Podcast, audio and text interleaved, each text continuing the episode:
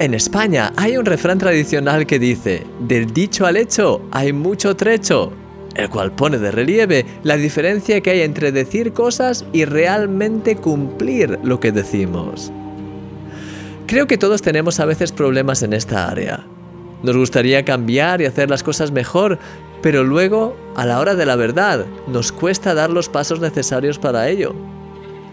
La palabra de Dios dice, pero sed hacedores de la palabra y no tan solamente oidores, engañándoos a vosotros mismos. Es muy interesante lo que dice este pasaje.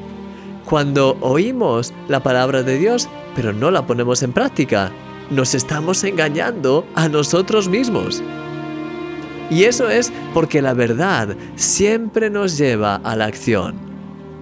Cuando la verdad de Dios nos impacta, no podemos quedarnos como estábamos. Nos lleva a movernos, a cambiar, a dar pasos prácticos en la buena dirección. Así es como lo expresa nuestro amigo Grant Fishbook en su audioguía, cuando dice, muchos de nosotros podemos quedarnos solo en las buenas intenciones. No dejes que eso te pase hoy.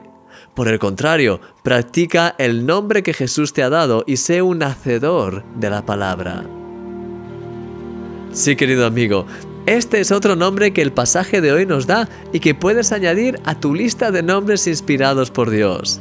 Eres un hacedor de la palabra de Dios. Amén, lo creo.